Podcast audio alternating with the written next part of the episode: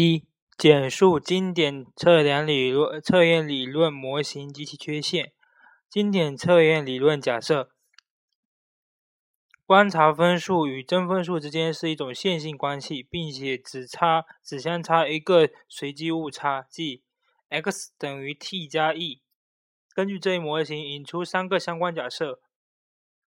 若对个体的某一个心理特征反复的测量多足够多次，那么其观察分数，呃，其观察分数的平均值会接近真分数。二、真分数与误差分数之间的相关是为零。三、呃，平各平行测验之间的相关，呃，各平行测验上的误差分数之间的相关为零。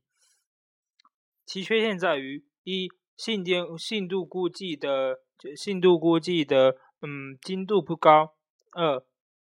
误差指标笼统单一不精细；三、各种参数估计对样本的依赖较大；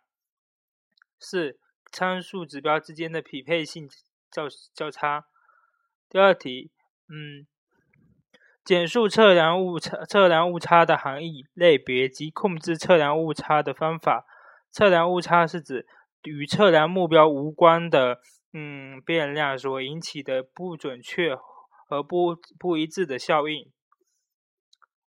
二、测量误差一般分为随机误差和